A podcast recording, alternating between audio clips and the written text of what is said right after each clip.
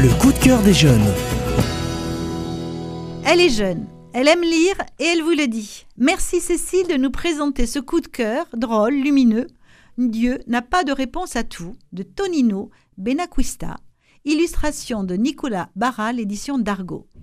Une bande dessinée où Tonino Benacquista transforme Dieu en DRH divin, un concept sacrément original avec des personnages au profil pas réellement paradis.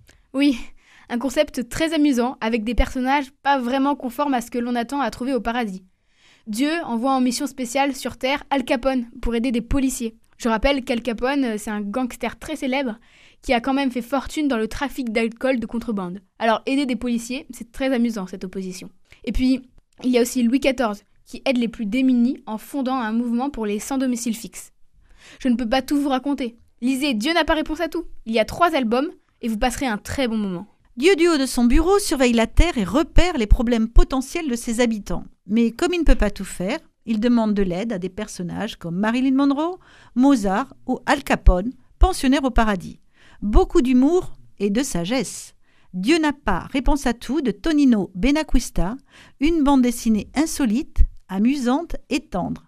Elle va plaire à vos ados. Humour et bonne humeur, on a tous envie d'aider son prochain pour ensemble construire un monde meilleur. Je suis jeune, j'aime lire et je vous le dis.